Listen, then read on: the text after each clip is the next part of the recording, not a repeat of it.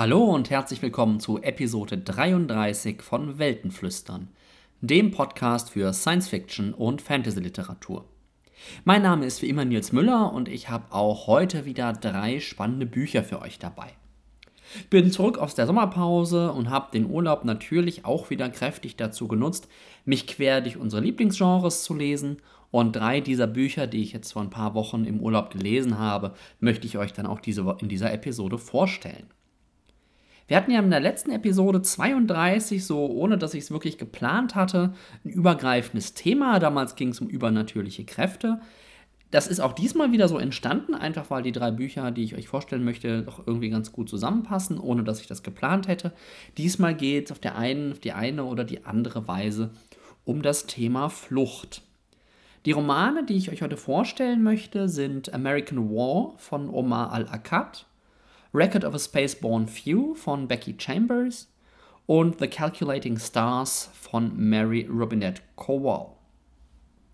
Bevor ich auch mit den Büchern anfange, noch zwei andere Dinge. Am 19. August sind auf dem Worldcon in San Jose die Hugo Awards vergeben worden. Ähm, da möchte ich euch natürlich die Sieger, die Preisträger, zumindest in den großen Kategorien, nicht vorenthalten. Ähm, das, der bedeutendste Sieg im Grunde, oder wahrscheinlich die bedeutendste Kategorie, ist natürlich immer bester Roman. Da hat gewonnen, wer hätte das gedacht, The Stone Sky von N.K. Jemisin. Damit ist Jamison als erste Autorin oder erster Autor, wie auch immer, ähm, die wirklich den Hugo dreimal nacheinander für drei Bücher einer Trilogie gewonnen hat. Also das ist ein absolutes First. Allerdings muss ich auch sagen, dass ich den Hugo für The Stone Sky, also für das konkrete Buch, nicht wirklich nachvollziehen kann. Ich habe euch den ersten Band, ähm, Broken Earth hieß er, glaube ich, ja in Episode 14 vorgestellt. Der hat den Hugo vor zwei Jahren gewonnen. Den fand ich auch wirklich gut. Da fand ich den Hugo durchaus verdient. Den zweiten Band, The Obelisk Gate, habe ich euch in Episode 16 hier vorgestellt. Fand ich ja dann schon deutlich schwächer, immer noch in Ordnung, aber bei weitem nicht mehr besten Roman des Jahres. Und den dritten Band des Stone Sky habe ich jetzt tatsächlich irgendwie so nach, weiß nicht, müssten so 100 Seiten oder sowas ähm, gewesen sein, abgebrochen, weil ich einfach überhaupt nicht mehr in die Story reingekommen bin. Überhaupt nicht mehr verstanden habe, was gerade passiert, worum es gerade geht. Also da macht Jamison echt schlechten Job am Leser, den Einstieg zu ermöglichen. Äh, was bei mir jetzt dazu geführt hat, dass ich die wahrscheinlich dann doch vorhandenen Qualitäten des Romans gar nicht erst entdecken konnte. Deswegen bin ich so ein bisschen so, na, irgendwie finde ich das ein bisschen seltsam, dass sie natürlich den, äh, den Hugo für das Buch gewonnen hat, weil es natürlich politisch durchaus eine schöne Sache ist, ähm, dass da gerade eine schwarze Autorin jetzt in den letzten Jahren mal so abgesahnt hat. Da ist ja, wenn man es so, so sehen will, doch irgendwie noch ein großer, großer Nachholbedarf, dass die auch mal ihre Preise kriegen. Ähm, dann haben wir noch weitere Preise. Best Novella, das hat gewonnen All Systems Red von Martha Wells. Ähm, das ist diese Murderbot-Reihe, die auch mittlerweile, ich glaube, vier oder fünf Novellen schon lang ist. Ähm, dann hat gewonnen Best Novelette, The Secret Life of Bots von Suzanne Palmer. Dann haben wir Best Short Story, das hat gewonnen Welcome to Your Authentic Indian Experience TM von Rebecca Roanhorse. Dann haben wir noch die beste Serie World of the Five Gods von Lois McMaster Bujold. McMaster Bujold kennt man natürlich aus der Baraya-Serie, aber ähm, diese Serie World of the Five Gods sagt mir halt absolut überhaupt nichts, kann ich keine Wertung zu abgeben. Best Related Work hat gewonnen No Time to Spare, Thinking About What Matters von äh, Ursula K. Le Guin, also sozusagen posthum. Das ist eine Sammlung von Essays, der jetzt, glaube ich, im August oder September auch bei Golconda tatsächlich auf Deutsch erscheint. Was ich sehr, sehr schön finde, dass das sowas auch mal wieder übersetzt wird. Best Graphic Story, also bester, bester Comic sozusagen, hat gewonnen Monstrous Volume 2, The Blood, geschrieben von Marjorie M. Liu. Da habe ich gerade den ersten Band in meinem Regal stehen und werde mir den äh, nächsten Tagen auch mal zu Gemüte führen. Best Dramatic Presentation Longform, also bester Film, ähm, hat dann noch gewonnen Wonder Woman. Und was jetzt tatsächlich bei dieser Hugo-Liste noch mal stärker auffällt als im letzten Jahr, es haben tatsächlich in diesen Kategorien, in diesen großen Kategorien, den Fiction-Kategorien, nur Frauen gewonnen. Beziehungsweise mit Wonder Woman, der ist zwar von einem Mann, aber das Thema ist auch eindeutig gesetzt. Auch wieder so ein Preis, wo ich mir so denke, na, war es wirklich der beste Film? War ein guter Film, aber Mein persönlicher Favorit wäre ja Blade Runner 2094, äh, 2049 gewesen. Auf jeden Fall haben wir eine ähm, vollständige weibliche Liste von Preisträgerinnen, was natürlich erstmal dankenswerterweise, glücklicherweise heißt, dass diese, diese Hundewelpen, ich mag sie gar nicht Puppies nennen, ähm, damit wohl dann doch irgendwie endgültig gescheitert sind. Also das, was sie versucht haben, den Hugo zu kooptieren, ging dann doch mal kräftig daneben. Ähm, die Frage, die sich mir jetzt allerdings stellt, nachdem wir das Phänomen jetzt zwei Jahre am Stück hatten, ähm, ist es tatsächlich so, dass Männer gerade nicht in der Lage sind, vernünftige Genre-Literatur zu schreiben? Ähm, ich merke das auch von mir. Ich lese tatsächlich mittlerweile in absoluter Überzahl äh, Bücher, die von Frauen geschrieben sind. Irgendwie sind Männer so ein bisschen, bisschen rausgerutscht. Ne? Das sind gute Bücher, die ich lese. Ich frage mich einfach nur, woher kommt das? Dass da auf einmal nichts mehr kommt. Ähm, aber wahrscheinlich spielt da auch so ein bisschen das politische Klima äh, mit rein, weil ja doch gerade in den USA irgendwie alles aktuell extrem stark politisiert ist. Und natürlich auch diese Abstimmung gerade durch die Puppies im Grunde zu einem politischen Thema gemacht worden sind. Und da ist es wahrscheinlich einfach so, dass im aktuellen Klima ähm, da ein, ein Punkt, ein Point gemacht wird, irgendwie eine, eine, Aussage getätigt wird, natürlich auch über diese Abstimmung, ähm, dass da dass da eine Gegenbewegung zur Konservatisierung und so weiter ähm, kräftig stattfindet, was ja im Grunde auch genau richtig ist. Bevor ich jetzt dann gleich wirklich zu den Rezensionen komme, habe ich noch eine Frage an euch. Ich habe zwischen Mitte Juli und Mitte August einen massiven Anstieg in meinen Downloadzahlen gehabt. Also so Faktor 5, Faktor 10. Ähm, habe aber aus meiner rudimentären Webseitenstatistik nicht so wirklich rauslesen können, wo ihr neue ZuhörerInnen alle so herkommt. Wie ihr mich gefunden habt, warum auf einmal so viele auf mich aufmerksam geworden sind. Und das wird mich dann doch mal interessieren. Ähm, wenn ihr also irgendwie gerade so angefangen habt, hier reinzuhören, vielleicht schon mehrere Episoden gehört habt oder auch nur eine, äh, hinterlasst mir doch mal auf dem Weg eurer Wahl irgendwie eine kurze Nachricht, wie ihr auf Weltenflüstern aufmerksam geworden seid. Entweder als Kommentar auf der Webseite weltenflüstern.de slash 33 auf Facebook auf der Weltenflüstern-Seite. Auf Twitter bin ich Weltenkreuzer. Ähm, oder bei Goodreads Nils Müller aus Dortmund. Oder schickt mir eine Mail nils.weltenflüstern.de. Würde mich freuen, mal ein bisschen mitzukriegen, was da eigentlich passiert ist, wo ihr alle so herkamt. Jetzt habe ich aber genug äh, Vorrede gehalten und Fragen gestellt und Bücher und Texte aufgelistet. Jetzt steigen wir mal in das erste Buch ein. Das ist American War von Omar El-Akkad.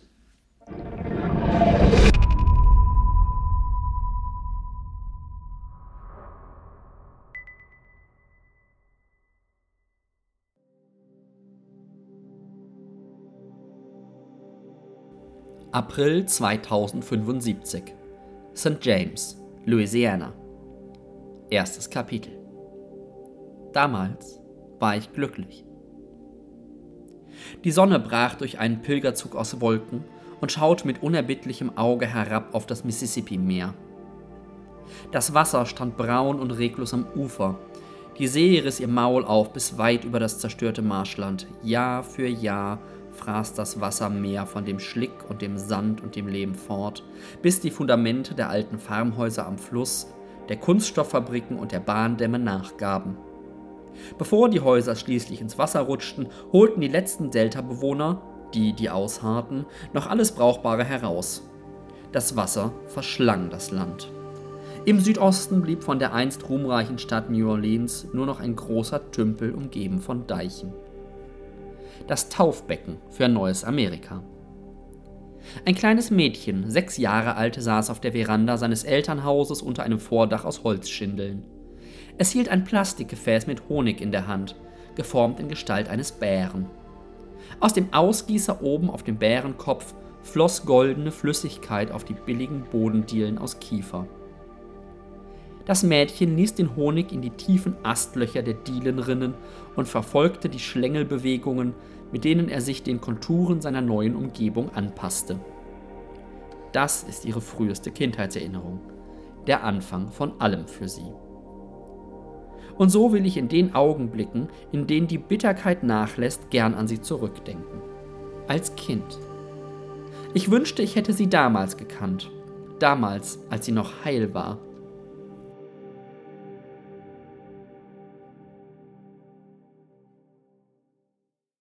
Das war also der Einstieg in den Roman American War von Omar El Akkad, der gerade auch in deutscher Übersetzung bei äh, Fischer erschienen ist.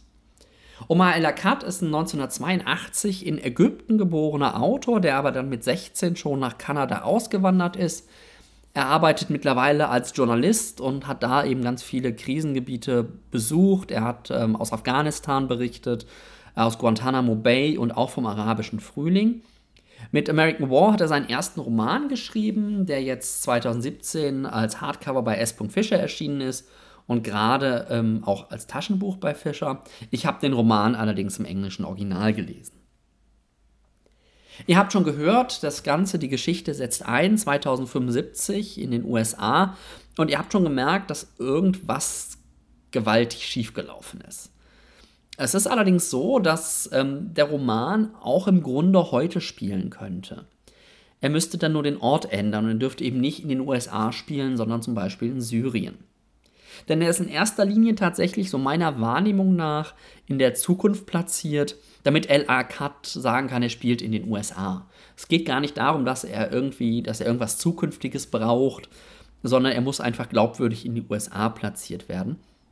Ähm, denn es ist in den USA einige Jahre oder Jahrzehnte bevor die Handlung einsetzt zu einem neuen Bürgerkrieg gekommen, der sich im Grunde darum gedreht hat, dass äh, die Föderation, der, der Bundesstaat sozusagen die, ähm, die, Nutzung fossiler Brennstoffe von Benzin verbieten wollte und die Südstaaten sich dem widersetzt haben.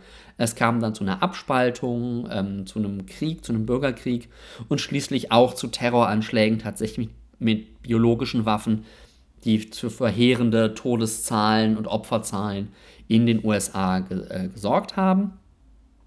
Die Situation ist jetzt die, dass der Norden versucht, eben das Gebiet der Südstaaten zurückzuerobern und die Südstaaten-Allianz oder die Südstaatler im Grunde im Rückzugsgefecht ähm, gefangen sind. Es gibt weiter Terroranschläge und es ist eben auch so, dass die Südstaatler, Südstaatler in sehr, sehr unterschiedlichen Gruppierungen mit sehr verschiedenen Zielen und sehr unterschiedlichen konfliktären Herangehensweisen zerfallen sind und dass eben gerade im Süden auch viele Menschen mittlerweile fliehen müssen. Auf der einen Seite eben vor, äh, vor den Soldaten, vor der Armee des Nordens, auf der anderen Seite aber, wie ihr gerade gehört habt, auch vom Wasser und vor den Klimafolgeschäden, die sich eben im Gegenende dieses Jahrhunderts ähm, da ergeben. Ihr habt die Hauptfigur des Romans jetzt gerade in dem kurzen Intro auch schon kennengelernt. Das ist Sarah T. Chestnut die sich aber von allen nur Sarah äh, nennen lässt. Und der ganze Roman erzählt im Grunde ihre Lebensgeschichte, von ihrem Aufwachsen und ihrem Leben in diesen dystopischen Vereinigten Staaten am Ende des 21. Jahrhunderts. Weitere Figuren, die noch eine ganz wichtige Rolle spielen, gerade, ähm, nee, eigentlich über den ganzen Roman hinweg, in unterschiedlicher Konstellation, ähm, ist dann natürlich noch ihre Familie. Sind ihre Eltern, Benjamin und Martina, und dann auch noch ihre Geschwister. Einmal der drei Jahre ältere Bruder Simon, der jetzt also beim Einsetzen der Handlung gerade neun ist. Ihr habt ja gehört, Sarah ist sechs. Ähm, und ihre Zwillingsschwester Dana. Die Handlung setzt da ein, wo Handlungen in biografischen Romanen halt einsetzen, in der Kindheit von Sarah. Ähm, ihr habt das gerade gehört, die Familie lebt als eine der letzten in so einem überfluteten Sumpfgebiet, ne, ein Gebiet, was sich das Meer im Grunde nach und nach zurückholt und schon nach ein paar Seiten stirbt der Vater bei einem terroristischen Anschlag. Das ist im Grunde so der Auslöser für alles, was danach passiert. Denn kurz darauf muss die Familie fliehen und landet eben dann nach einer gewissen Reise und Irrungen und Wirrungen in einem riesigen Flüchtlingslager, in dem Sarah dann im Grunde aufwächst, bis dann auch wieder Ereignisse sie dazu zwingen, ähm, dieses Lager zu verlassen. Ihr habt schon gemerkt, Akkad, El Akkad macht sich, er versucht gar nicht erst seine thematischen Anspielungen oder sein, sein Thema zu verstecken oder irgendwo hinter Anspielungen und Metaphern zu vergraben, sondern er stellt sich eigentlich total in den Mittelpunkt. Es geht um Bürgerkrieg, es geht um den Verlust von Heimat, Flucht und dabei immer auch ganz damit ganz eng verbunden den Kampf um die eigene Identität. Er greift damit im Grunde all die Themen auf, die aktuell tatsächlich den Nahen Osten erschüttern. Er verlegt sie halt nur in die Zukunft und in die Vereinigten Staaten. Ähm, er macht es auf eine Weise, dass diese großen politischen Fragen ein bisschen im Hintergrund stehen.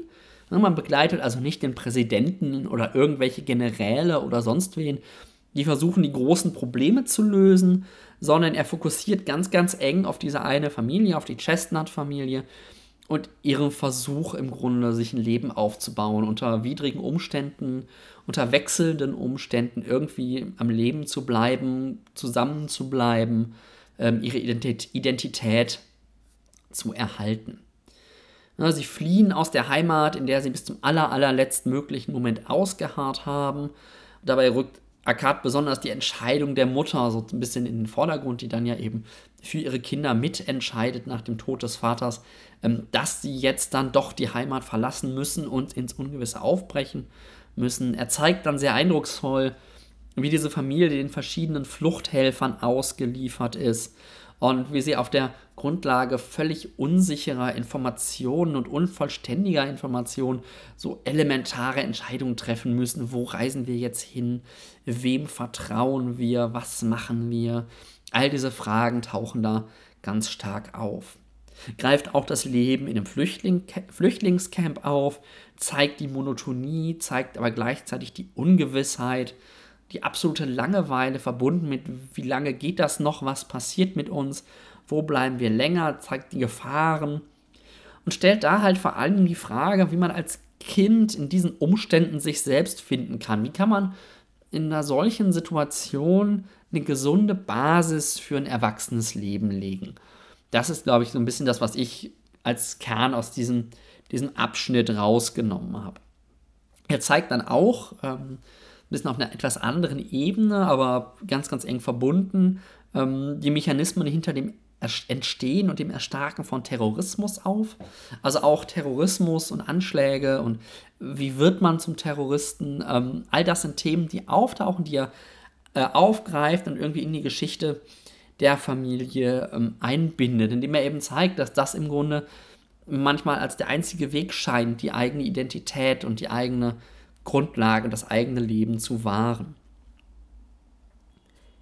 Ihr merkt vielleicht schon, dass mich American War von Omar El Akkad echt, echt beeindruckt hat. Also, lieber Michael, falls du das hier hörst, dein Buchtipp war genau richtig. Ähm, liest sich im Grunde gar nicht so sehr wie ein Science-Fiction-Roman, sondern wie die Autobiografie oder die Biografie eines Flüchtenden in der aktuellen Situation. Nur, dass es sich halt in die USA transponiert ist das ist tatsächlich eine der Sachen, die diesen Roman so erschreckend machen. Denn dadurch, dass er ihn in die USA verlegt, macht er das, macht er das Ganze viel, viel greifbarer, viel, viel fassbarer und viel, viel unmittelbarer. Und verhindert, dass man als Leser so eines westlichen Kulturkreises das irgendwie von sich wegschiebt und sagt, ja, das sind halt irgendwie, das sind halt irgendwie andere Menschen. Das sind nicht wir, das sind andere, denen das passiert. Und er zeigt das hier halt ganz stark auf. Nein, das ist genau dasselbe. Und ähm, dadurch fühlt man sich beim Lesen und auch beim Nachdenken über den Roman dann oft manchmal, manchmal ertappt und man weiß eigentlich genau, ja, das passiert gerade Menschen, das ist das, wie Menschen gerade leben äh, und wie Menschen gerade flüchten. Ähm, und doch bleibt das irgendwie abstrakt, während Akkad das in dem Roman einem unglaublich nahe bringen kann, Wahrscheinlich auch dadurch, dass es in einer Umgebung passiert, die uns bekannt vorkommt. Der zweite Aspekt, warum das einem so nahe geht, hat natürlich auch damit zu tun, dass die Erzählperspektive ähm, sehr, sehr gut gewählt ist. Sie ist sehr nah eben an Sarah dran. Dabei ist Sarah nicht die sympathische Figur. Sie ist nicht die Heldin oder die perfekte oder die, die tolle, sondern wir bekommen ihre Wahrnehmung relativ ungefiltert vermittelt und da ist auch viel Dunkles drin. Nicht nur Dunkles im Sinne von, sie leidet, sondern auch Dunkles im Sinne von, das macht was mit ihr, was sie da so erlebt. Da hat mich der Roman dann teilweise, auch wenn es ein ganz, ganz anderes Setting ist, schon ein bisschen älter ist, an äh, Jack Womack's Random Acts of Senseless Violence oder zufällige Akte sinnloser Gewalt erinnert, das ich irgendwie vor, ich weiß nicht, 15 Jahren oder so mal gelesen habe und vielleicht auch nochmal auspacken sollte. Aber durch diese Nähe und durch diesen Blick im Grunde in Sarahs Kopf werden einige der Dynamiken, die da stattfinden, doch erschreckend nachvollziehbar. Die anderen Figuren außerhalb der Chestnut-Familie, aber auch alle anderen, auch ihre Geschwister und ihre Eltern, bleiben durch diesen ganz, ganz engen Fokus natürlich ein bisschen blass. Was man an American War auch wieder sehr gut sehen kann, ist, ähm, dass gute Science Fiction im Grunde, zumindest in Deutschland, eigentlich gar nicht als Science Fiction vermarktet wird. Ähm, aber es ist eigentlich ein perfektes Beispiel dazu, warum Science-Fiction-Romane so gut dazu geeignet sind, aktuellen Themen Tiefe zu geben und sie auf eine etwas andere Weise als eine reine Chronistenweise ähm, mal anzugucken, weil es einem nämlich erlaubt, den Blickwinkel quasi frei zu wählen. Und ähm, gerade hier sieht man auch so ein interessantes Verhältnis zur Distanz. Auf der einen Seite natürlich ähm, Science Fiction und gerade auch dieser Roman Distanz gegenüber der Realität schafft, weil er eben in der Zukunft spielt, von der natürlich keiner wissen kann, wie sie wirklich aussieht, aber gleichzeitig Distanz gegenüber der Emotion reduziert. Ne, obwohl das jetzt in einer fiktiven USA irgendwie in den 50er, in 50 Jahren Zukunft spielt, ähm, weckt es doch beim Lesen fast mehr Emotion als irgendwie der 100. Tagesschauartikel, äh, der 100. Tagesschaubericht. Und das ist irgendwie traurig, aber ähm, es wirkt halt mit dem Roman anders. Als Fazit lässt sich jetzt festhalten, dass ähm, American War tatsächlich kein leichter Unterhaltungsroman ist, das habt ihr wahrscheinlich schon gemerkt, sondern sehr, sehr eindrücklich und sehr, sehr eindringlich. Und für jeden, der sich für die aktuelle weltpolitische Lage interessiert und wer auch nur ein Fünkchen irgendwas an Science Fiction abgewinnen kann, würde ich es schon fast irgendwie in gewisser Weise als Pflichtlektüre bezeichnen. Zum Abschluss habe ich euch noch zwei jetzt englischsprachige Zitate mitgebracht, die einen guten Einblick so in die Dynamik und die Thematik des Romans bieten. Das erste Zitat ist The universal slogan of war, she'd learned, was simple. If it had been you, you'd have done no different. Und das zweite ist dann ein bisschen später, wo es eine Szene gibt, wo irgendwie Neuankömmlinge in dem Flüchtlingsheim, glaube ich, angegriffen werden, wenn ich das richtig im Kopf habe. It made me feel good to do it. It made me feel rooted. Their unbelonging was proof of my belonging.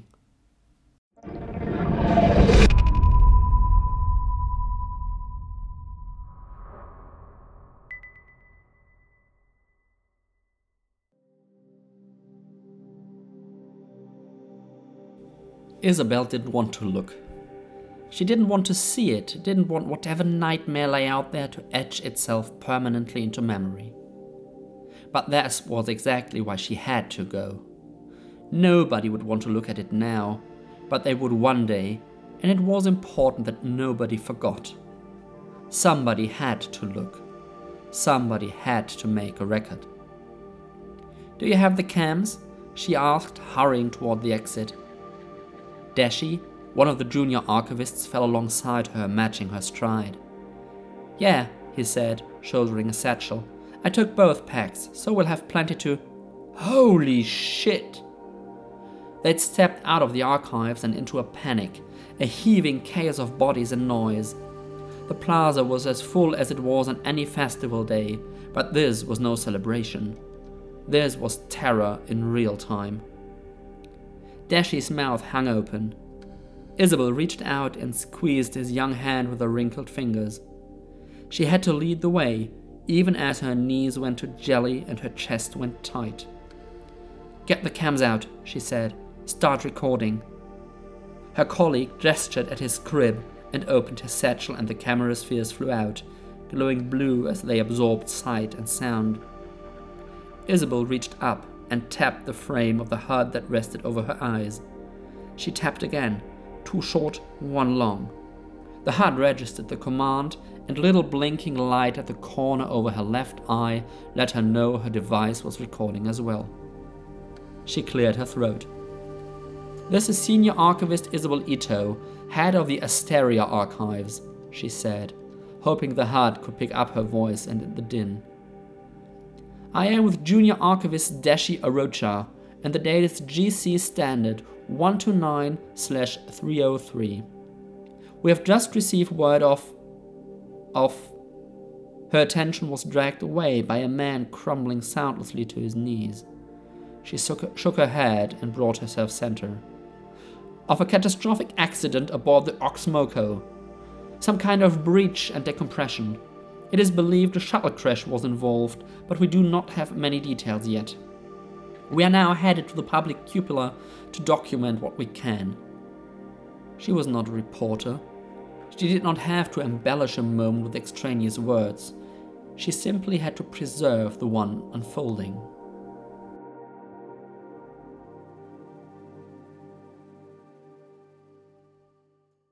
Und wir sind wieder zurück in der Welt von Becky Chambers Wayfarer Universum. Der Roman, dessen Anfang ich euch gerade vorgelesen habe, ist Record of a Spaceborne Few und der dritte Roman dieser echt ganz, ganz hervorragenden Reihe, der jetzt äh, Ende Juli 2018 auf Englisch erschienen ist. Es war ein heiß erwarteter dritter Teil, eines der wenigen Bücher, ähm, die wir auch tatsächlich mal vorbestellt haben, dass die sofort beim Erscheinen auf dem Kindle landen. Äh, die Teile 1 und 2 sind mittlerweile sogar schon bei Fischer Tor auf Deutsch erschienen und ich gehe mal davon aus, dass die den dritten Teil auch bringen werden. Teil 1 der Reihe ist A Long Way to a Small Angry Planet oder auf Deutsch Der lange Weg zu einem kleinen zornigen Planeten. Den habe ich euch in Episode 6 vorgestellt. Und den zweiten Teil der Reihe A Closed and Common Orbit auf Deutsch zwischen zwei Sternen habe ich euch in Episode 16 vorgestellt. Band 3 spielt jetzt in demselben Universum wie diese ersten beiden Bände, ähm, erzählt aber auch wie da wieder eine weitestgehend unabhängige Geschichte, in der Figuren und Ereignisse aus den ersten beiden Bänden nur am Rande so ein bisschen als Hintergrundinformation in der Welt auftauchen. Er ist sogar eigentlich nochmal eigenständiger als Band 2 es gegenüber Band 1 war, weil er zeitgleich im Grunde mit Band 2 spielt. Heißt also auch so, dass man diese Reihe jetzt gar nicht zwangsläufig in der gedachten oder geschriebenen Reihenfolge lesen muss, sondern die Romane im Grunde fast schon eigenständig lesen kann. Chambers hat ja in ihren ersten beiden Bänden sehr unterschiedliche Foki gewählt und das ist auch hier wieder nicht anders. Diesmal fokussiert Chambers nämlich sich auf die Zukunft der Menschen, also der Menschen wirklich als, als ganzes Volk. Und zwar in der Form von Generationenschiffen, die vor einiger Zeit die Erde verlassen, müssten, verlassen mussten, weil die Menschen es eben geschafft hatten, ihren eigenen Planeten unbewohnbar zu machen. Und diese Generationsschiffe reisten dann eben eine ganze Weile durchs All, bis sie auf andere galaktische Völker stießen und dann eben auch da auf so eine Art Föderation, sozusagen, wie man das aus Star Trek kennt, nicht ganz so intensiv in der Zusammenarbeit, aber schon durchaus nicht unähnlich, ähm, kontaktiert und dann eben von denen einen, einen Stern zugewiesen bekommt oder zur Verfügung gestellt bekommt, um den sie ihre Schiffe in einen, in einen dauerhaften Orbit platzieren kann um wieder sesshaft zu werden, eben in ihren Schiffen in diesem System. Es ist allerdings so, dass die Menschen jetzt nicht als gleichwertiges Mitglied im Grunde in diese Föderation eintreten, sondern sie sind so ein bisschen, ja, wie soll man sagen, so ein soziales Projekt. Also sie sind so der, im Roman heißt das irgendwann mal Charity Case. Ne? Das, das, das soziale Gewissen der anderen bringt sie dazu, den Menschen zu helfen. Ähm, sie halten ganz viel technologische Unterstützung leben aber weiterhin in ihren Raumschiffen, nur dass die jetzt halt nicht mehr durchs All irgendwie fliegen, um Distanz zu überwinden, sondern jetzt als Raumstationen im Grunde um einen Stern kreisen. Es gibt bei den Menschen ein, ja, in weiten Teilen utopisches Gesellschaftssystem, in dem im Grunde für die grundlegenden Bedürfnisse gesorgt ist, also ähm, Nahrung, ähm, Unterkunft, Wasser, Sauerstoff, all diese Dinge sind im Grunde frei, kostenlos und für alle verfügbar. Da haben wir auch wieder ein bisschen die Ähnlichkeit zur Federation in Star Trek.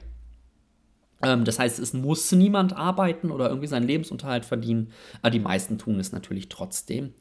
Es ist aber schon so, dass dieses Leben, was sie da haben auf den zu Stationen gewordenen Schiffen, das ist kein Luxusleben, sondern schon ein eher ärmliches und eher hartes Leben. Das Ganze funktioniert natürlich nur durch ein ganz, ganz enges Kreislaufsystem, weil es eben keinen Planeten mehr gibt, den man ausbeuten kann, sondern im Grunde alle Ressourcen äh, wiederverwendet werden müssen. Und dieses Kreislaufsystem, dieses Wiederverwerten, ähm, neudeutsch würde man das auch Cradle to Cradle nennen, ähm, das ist im Grunde bis in die quasi religiösen Grundlagen dieser Gesellschaft rein verankert. Das ist also wirklich absolute Grundlage dieses äh, menschlichen Lebens. In dieser Welt äh, stellt uns Chambers jetzt fünf Figuren vor, die im Grunde so uns durch den Roman tragen und aus deren Perspektive die Geschichte erzählt wird. Und diese fünf Figuren leben alle auf dem Raumschiff Asteria, auf dem wir ja jetzt gerade auch schon äh, im Intro uns befunden haben. Die erste dieser Figuren ist auch Isabel, deren Perspektive wir gerade eingenommen hatten. Das schon mitbekommen, sie ist Archivarin auf dem Schiff. Ist so ein bisschen auch so das personifizierte Standesamt, wenn ich das richtig verstanden habe. Das heißt, sie macht auch Hochzeiten und Beerdigungen, so Personenstandssachen. Das ist irgendwie so ihr, ihr Thema, was sie bearbeitet. Und sie sorgt sich eben so über den ganzen Roman um den Fortbestand der Flotte oder der, der Station, weil einfach immer mehr junge Menschen die Station verlassen, um irgendwo auf anderen Planeten ihr Glück zu suchen. Die zweite Figur, ähm, die wir verfolgen in dem Roman, ist Ayas. Und Ayas ist äh, eine, ein, ein oder eine, ich weiß es gar nicht, ähm, Caretakerin und verantwortlich dafür, dass die Verstorbenen im ökologischen Kreislauf der Asteria erhalten bleiben.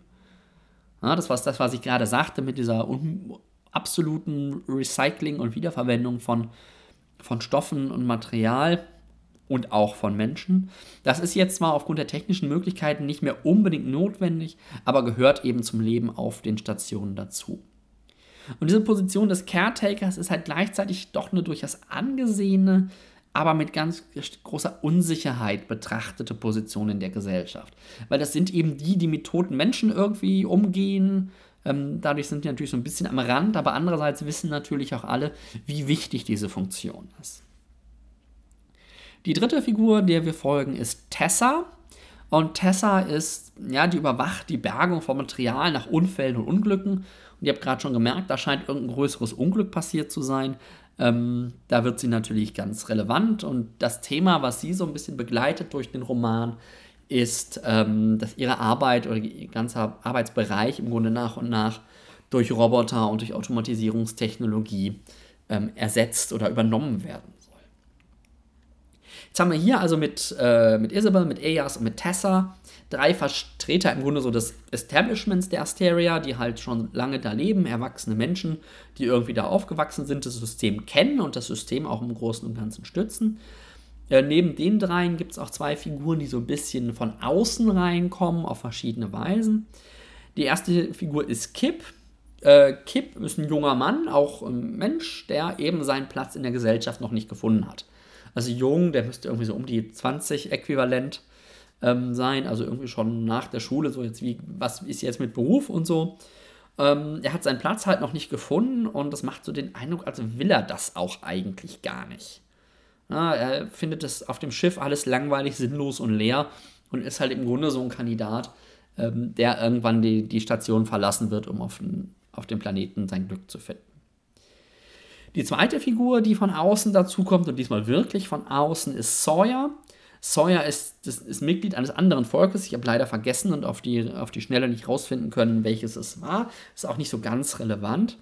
Und er kommt auf die Asteria, um das Leben der Menschen kennenzulernen. Also er ist im Grunde nicht jemand, der aus den Stationen auf die Planeten will, sondern er kommt von den Planeten und will auf den Stationen leben und will sich da als echter Exodan, da so werden die genannt, die in den Exodus mitgemacht haben, will sich da als Exodan beweisen und etablieren.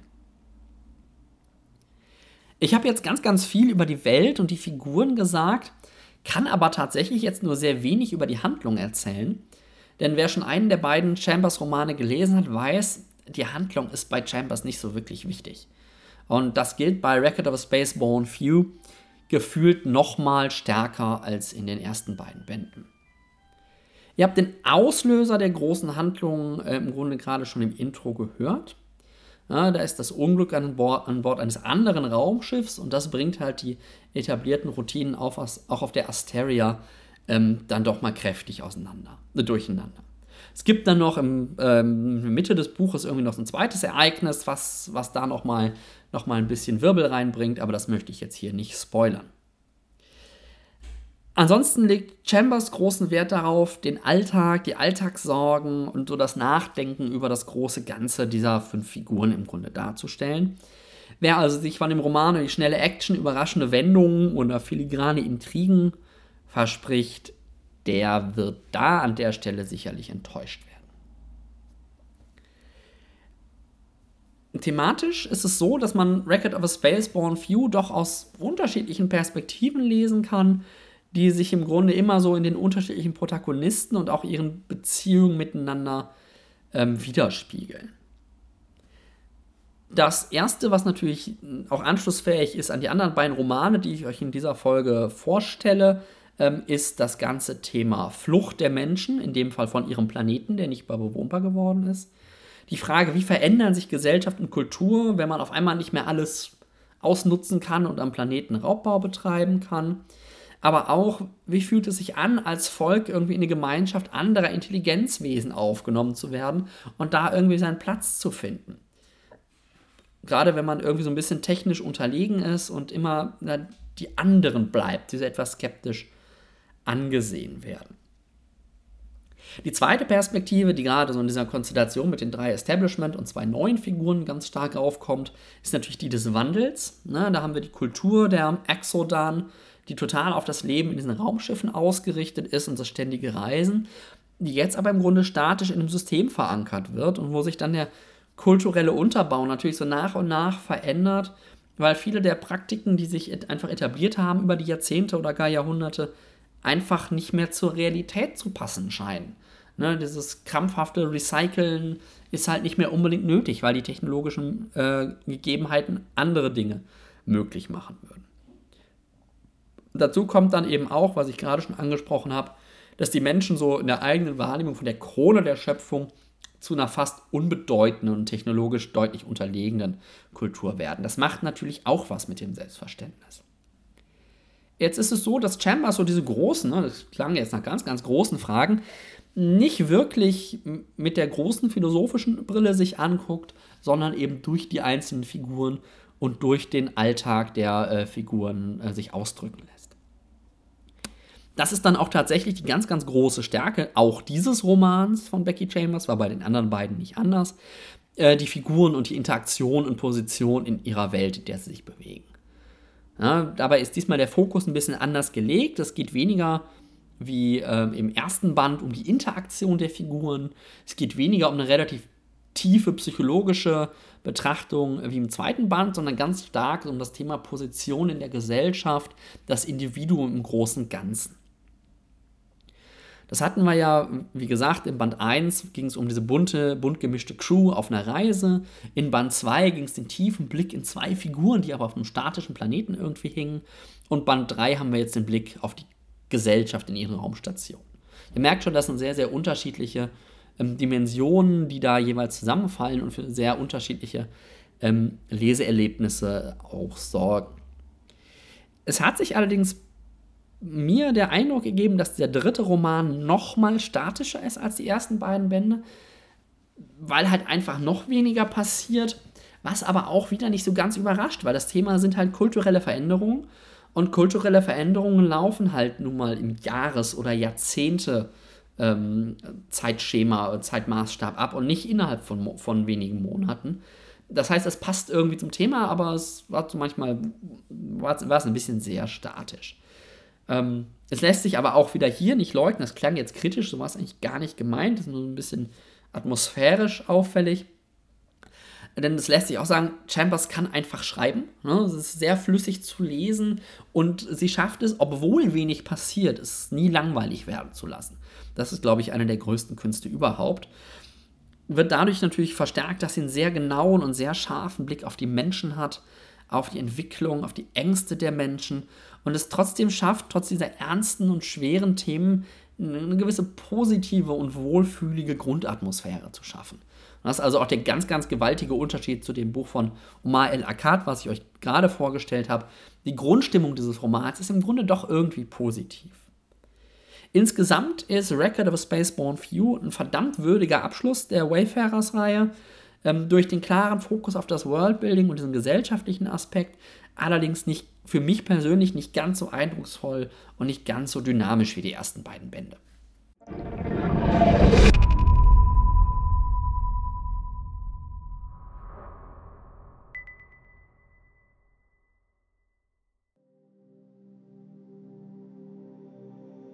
Do you remember where you were when the meteor hit? I have never understood why people phrase it as a question, because of course you remember. I was in the mountains with Nathaniel. He had inherited this cabin from his father, father, and we used to go up there for stargazing. By which I mean sex. Oh, don't pretend that you're shocked. Nathaniel and I were a healthy young married couple, so most of the stars I saw were painted across the inside of my eyelids. If I had known how long the stars were going to be hidden, I would have spent a lot more time outside of the telescope. We were lying in the bed with the covers in a tangled mess around us. The morning light filtered through silver snowfall and did nothing to warm the room. We'd been awake for hours, but hadn't gotten out of bed yet for obvious reasons. Nathaniel's had his leg thrown over me and was snuggled up against my side, tracing a finger along my collarbone in time with his music on our little battery powered transistor radio. I stretched under, my, under his ministrations and patted his shoulder.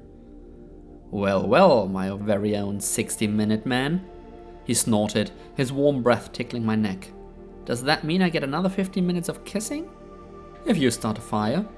I thought I already did, but he rolled up on his elbow and got out of bed. We were taking a much needed break after a long push to prepare for the National Advisory Committee for Aeronautics launch. If I hadn't been also at NASA, NASA doing computations, I wouldn't have seen Nathaniel awake any time during the past two months. I pulled the covers up over myself and turned on my side to watch him. He was lean, and only in only his time in the army during World War II kept him from being scrawny.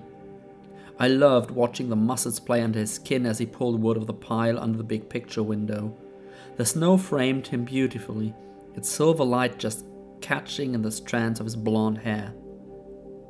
And then the world outside lit up.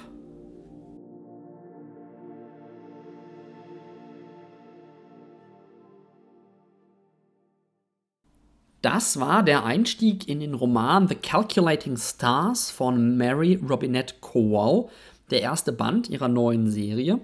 Und im Grunde die Vorgeschichte ihrer Kurzgeschichte oder Novelette The Lady Astronaut of Mars, die 2014, äh, für die sie 2014 den Hugo bekommen hat. Der zweite Band dieser Reihe ist auch tatsächlich gerade jetzt Ende August erschienen und trägt den Titel The Fated Sky. Mary Robinette Kowal ist im Genre so ein bisschen bekannt wie ein bunter Hund im Grunde.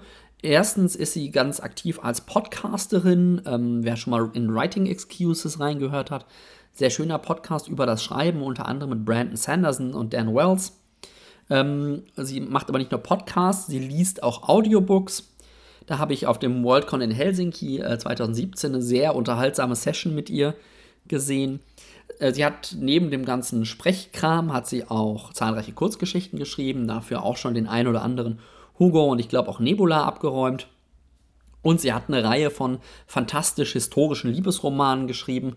Das ist euch vielleicht jetzt nicht so überraschend, nachdem ihr das Intro gerade gehört habt. Ähm, der erste Roman, der bekannteste davon auch, ist wahrscheinlich Shades of Milk and Honey. The Calculating Stars ist jetzt so meines Standes nach im Grunde ihr erster echter Science-Fiction-Roman. Die Welt, in der der Roman spielt, ist relativ schnell erklärt. Das habt ihr gerade vielleicht schon so ein bisschen mitbekommen. Ähm, das ist im Grunde ein Alternate History Roman, der am Anfang der 1950er Jahre einsetzt. Und zwar setzt er mit dem Ereignis ein, dass ein großer Meteorit vor der Ostküste der USA einschlägt. Und das ist nicht einfach irgendein Meteorit, der einschlägt, sondern die merken relativ schnell, dass das ein, wie heißt es so schön, Extinction Level Event ist. Also ein Ereignis, ein Meteoriteneinschlag, der dazu führen könnte, die Menschen von der Erde zu tilgen. Allerdings nicht sofort, also nicht durch den Einschlag und die Explosion, sondern durch den Treibhauseffekt, der dadurch ausgelöst wird, dass der Meteorit ins Wasser stürzt, ganz viel Wasserdampf freisetzt und dann dadurch eben einen Treibhauseffekt hervorruft. Das heißt, die Menschen haben einige wenige Jahrzehnte Zeit, die Erde zu verlassen. Das ist im Grunde die Prämisse. Und äh, was dann passiert, ist auch ähm, nicht so ganz äh, fernliegend nach dem Intro. Ähm, das Raumfahrtprogramm wird natürlich massiv beschleunigt und internationalisiert. Wir folgen in dem Roman im Grunde im Kern einer Figur, das ist Elma York, die wir gerade auch schon als Ich-Erzählerin kennengelernt haben. Sie ist die Hauptfigur des Romans und wenn ich das richtig im Kopf habe, ist auch der komplette Roman aus ihrer Ego-Perspektive erzählt. Sie ist eine ehemalige Army-Pilotin im Zweiten Weltkrieg. Dann gab es so eine spezielle Einheit, in der eben auch Frauen ähm, Flugzeuge fliegen durften, was sonst äh, zu dem, in der Zeit noch nicht so wirklich möglich war. Und nach dem Zweiten Weltkrieg arbeitet sie jetzt als Mathematikerin, als sogenannter Calculator ähm, im Weltraumprogramm der NASA. Ja, wer den Film Hidden Figures gesehen hat oder sonst schon mal irgendwas über das frühe Raumfahrtprogramm der USA, der kennt, hat diese Räume voller Frauen schon gesehen, die dann irgendwie die ganzen Rechnungen übernehmen. Sie ist also die Hauptfigur, auch noch so als zweite halbe Hauptfigur taucht ihr Mann auf, Nathaniel, den haben wir auch gerade schon kennengelernt. Ähm, er ist eben Physiker und, und oder, ich weiß es nicht genau, Ingenieur im Raumfahrtprogramm und dadurch ein relativ hohes Tier. Es gibt dann natürlich neben den beiden noch zahlreiche Nebenfiguren, die bleiben aber gefühlt doch relativ blass. Was passiert also? Ihr habt es mitbekommen, Elmer und Nathaniel überleben den unmittelbaren Einschlag des Meteoriten, weil sie eben ein romantisches Wochenende außerhalb Washingtons verbringen. Ihnen gelingt dann auch ähm, in einer wilden Flucht mit Auto und eigenem Flugzeug, was zufälligerweise gerade irgendwo steht, ähm, die Flucht vor der Druckwelle und sie stranden im Grunde auf der nächsten noch erhaltenen Air Force Basis. Elma ist dann auch die erste, die erkennt, dass der Einschlag des Meteoriten ähm, tatsächlich einen Klimawandel auslösen wird, der die Erde über kurz oder lang unbewohnbar macht. Das heißt dann natürlich, dass die Nationen der Welt sich so nach einigem Zögern und mit einigem Hick und Hack zusammentun, um das Weltraumprogramm voranzutreiben und damit im Endeffekt das Ziel zu verfolgen, den Mars zu besiedeln.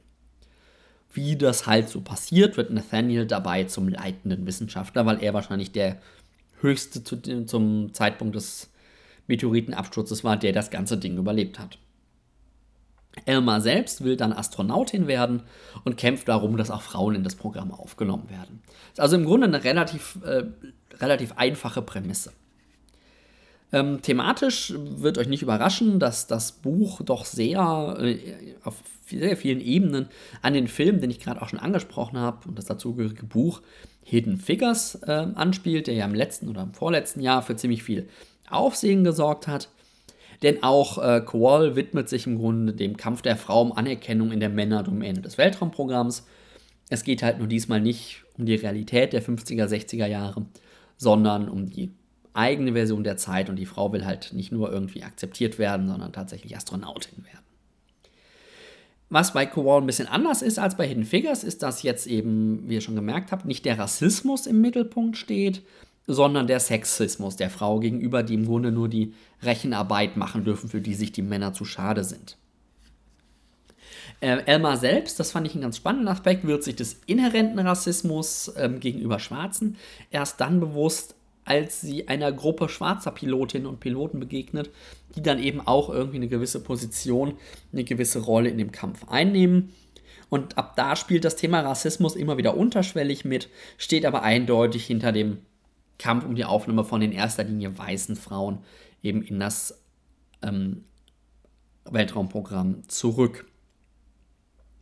Was Korn leider überhaupt nicht aufgreift, sind die gesellschaftlichen und sozialen Konsequenzen des Meteoriteneinschlags ja, das ähm, Raumfahrtprogramm wird beschleunigt und internationalisiert, mit so gewisser Skepsis betrachtet.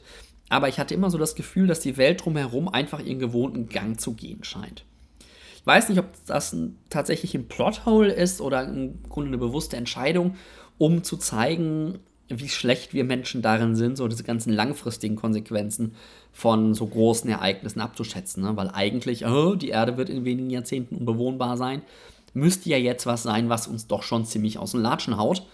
Aber andererseits, wenn man sich das, äh, die Reaktion auf Klimawandel und Co. heutzutage anguckt, sollte es vielleicht dann doch weniger überraschen, als es das tat in dem Buch. Meine Meinung gegenüber des Romans, ich bin so ein bisschen gespalten. Auf der einen Seite ist er gut und schnell zu lesen und auf jeden Fall unterhaltsam. Also es ist ein Roman, der Spaß macht zu lesen, wo ich nicht sage, ich habe die Zeit bereut, die ich in ihn gesteckt hätte oder sonst was. Ähm, er greift auch wichtige Themen auf und zeigt so die Bedeutung gesellschaftlicher Strukturen für das Leben der Einzelnen auf, indem er eben diesen Kampf von Elmer York ähm, sehr schön deutlich macht und viele, viele Aspekte davon abfrühstückt. Ich habe aber auf der anderen Seite das Gefühl, dass er seinen Themen nicht so wirklich gerecht wird. Er ist naturwissenschaftlich, so diesen ganzen Klimawandel-Aspekt von dem Meteoriteneinschlag, ähm, durchaus sauber recherchiert, da kann ich nichts drüber sagen. Aber hey, ihr habt es vielleicht im Intro gerade schon gemerkt, ähm, er ist doch irgendwie an ganz, ganz vielen Stellen erzählt wie ein ziemlich schnulziger Liebesroman. Und inklusive, die kamen, tauchten jetzt noch nicht auf, einiger sehr platter Sexszenen und dazu passender Anspielungen. Also, ja, man kann immer mal wieder mit einem Augenzwinkern von einem erfolgreichen Raketenstart reden. Ja, kann man. Die Frage ist, ob man es muss. Ähm, es ist auch so, also diese Liebesroman-Analogie geht im Grunde weiter, weil es eben kein Liebesroman ist, wo die Frau einen Mann begehrt in irgendeiner Form oder eine andere Frau, was auch immer, ähm, sondern halt einen Job. Sondern den Job oder die Akzeptanz, eine Astronautin werden zu dürfen, werden zu können. Und das führt dann doch dazu, dass der, dass der Fokus auf Elma und ihren Kampf irgendwie sehr eindimensional, sehr geradlinig und auch ein bisschen vorhersehbar wirkt. Dass andere Figuren, die auftauchen, gerade auch die schwarzen Pilotinnen und Piloten, aber auch ihr Mann und der Bösewicht, der verhindern will, dass sie Astronautin wird, ja, die sind im Grunde nur da, um Elmars Geschichte zu erzählen. Und das merkt man im Roman dann doch an. Auch das Setting ist im Grunde relativ wurscht. Also das Meteoritenthema und so, ja, das ist im Grunde nur der Auslöser für alles, was passiert. Ähm, das spielt so ein bisschen mit dem zusammen, was ich gerade sagte, zu den größeren gesellschaftlichen Konnotationen. Das scheint irgendwie keine Konsequenzen zu haben, außer dass die beiden gerade genau in der Situation sind, wo sie sein müssen, damit genau das passieren kann, was die Autorin will, dass passiert. Das ist doch ein bisschen so, ja, ein bisschen unbefriedigend gefühlt. Zusammenfassend lässt sich festhalten, dass es ein sehr unterhaltsamer und sehr gut zu lesender Roman ist. Die Prämisse ist absolut beängstigend, also dieses Schauer über den Rücken laufen, das wirkt ja realistisch, hatte ich selten so stark wie in dem Roman am Anfang. Greift auch grundsätzlich sehr, sehr wichtige Themen auf. Es bleibt aber als Roman dann durch seine Struktur und seine Erzählweise und seinen Fokus doch irgendwie meiner Wahrnehmung nach tendenziell relativ seichte Unterhaltung.